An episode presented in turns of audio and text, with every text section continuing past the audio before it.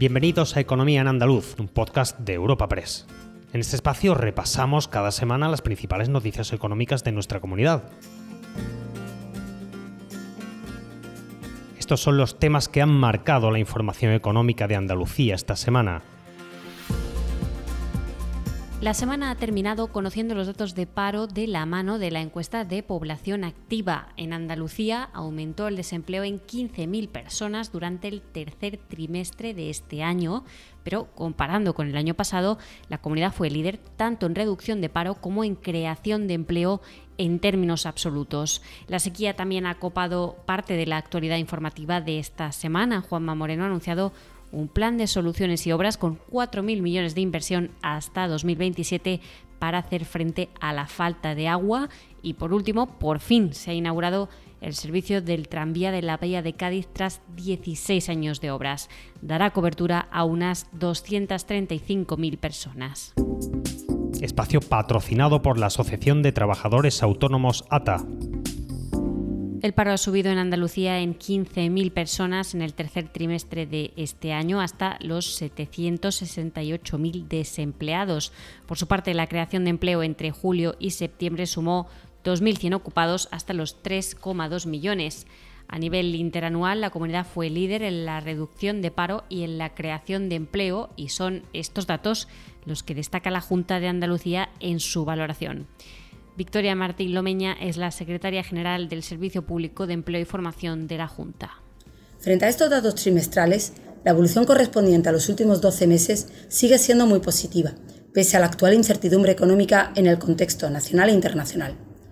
En un año se han creado 133.000 nuevos empleos y en comparación con nuestro entorno nacional lideramos este indicador, aportando el 25% de los nuevos ocupados del último año lo que supone que uno de cada cuatro nuevos de empleo en España lo esté aportando Andalucía. También lideramos el descenso del paro en el último año, aportando casi uno de cada tres parados menos. Y además, reducimos el paro y creamos empleo a mayor ritmo que el contexto nacional.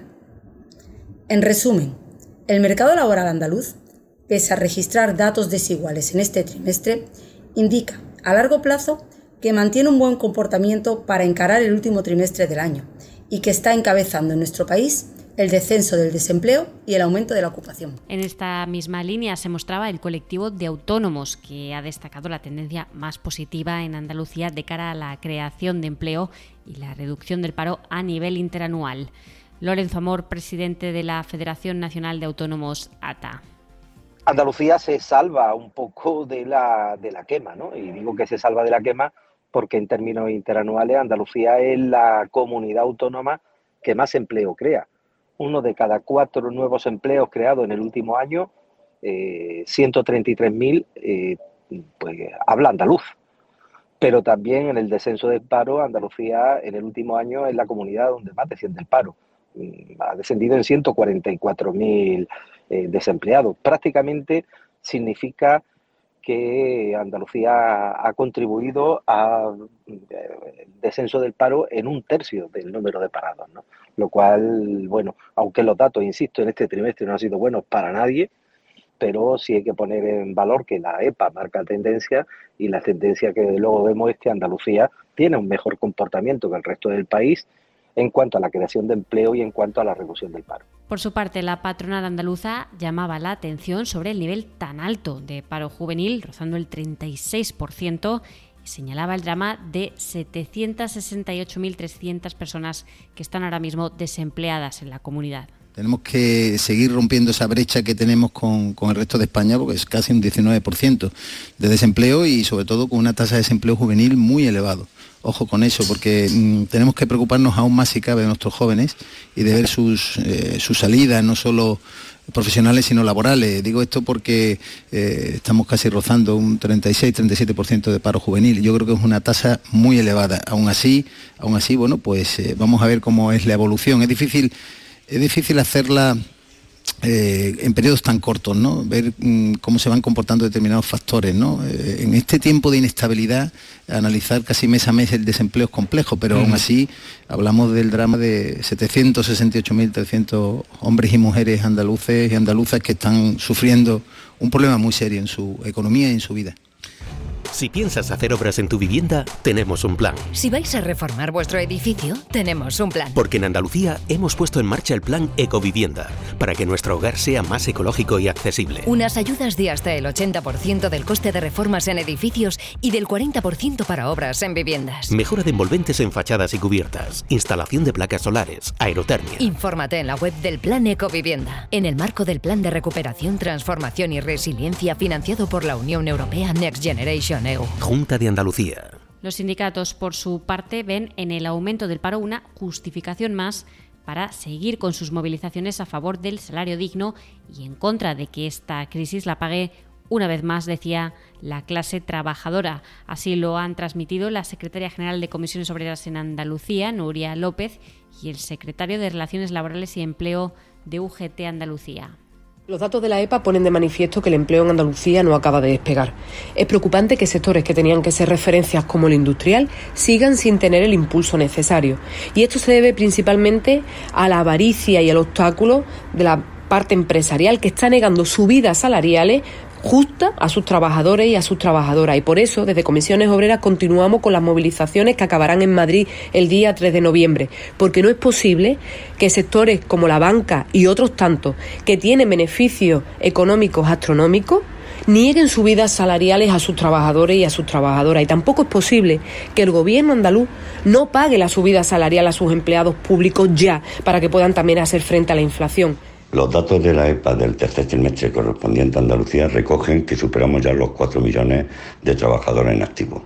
Pero por contra también recoge se produce un incremento de 15.000 trabajadores con respecto al anterior trimestre, dándose eh, este incremento principalmente a los sectores de la agricultura y de la industria preocupándonos especialmente este incremento en la industria porque es el sector donde se producen trabajos mucho más estables y con mejores condiciones laborales. Se produce un incremento de la tasa del paro juvenil, y hay que resaltar también que aunque hay una reducción de parados de larga duración, sigue siendo un número sumamente importante, más de 325.000 trabajadores que están en esta situación de, paro de larga duración y que eh, seguramente en su gran mayoría necesiten de apoyo del Gobierno central y de la Junta de Andalucía para poder afrontar la situación de crisis en la que estamos.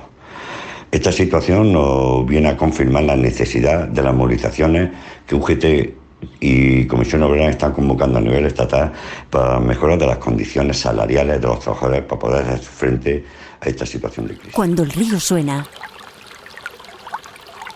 lleva.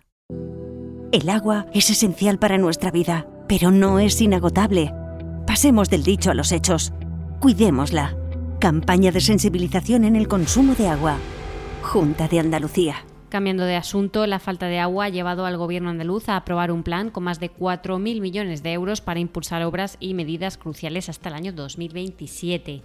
Se trata de un conjunto de medidas a corto, medio y largo plazo que ya verán su reflejo en los presupuestos de 2023 con 450 millones.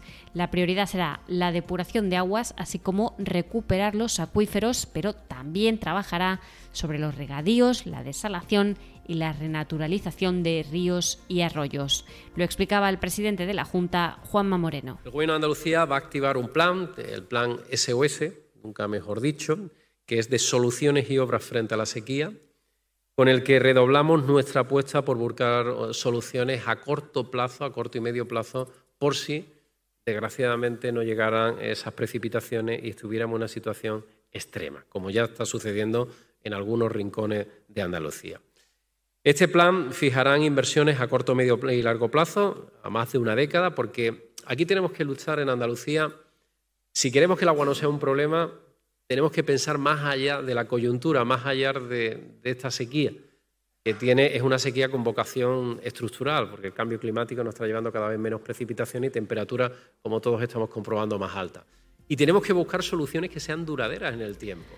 Por último, tras 16 años de obras, comienza a dar servicio el tranvía de la Bahía de Cádiz, una herramienta de movilidad y sostenibilidad, además de un atractivo turístico que será clave para el desarrollo de la zona. Dará cobertura a cerca de 235.000 personas. Además, la energía utilizada para este tren tranvía procede de fuentes 100% renovables.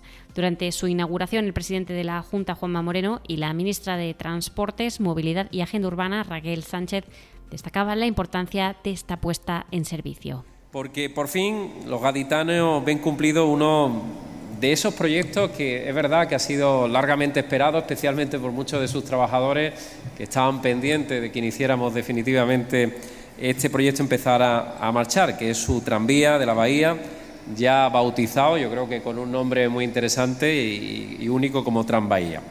Un proyecto cuyas primeras obras, saben ustedes, que datan de 2006 y que después de, distintas vicisitudes en estos 16 años por fin eh, ve la luz.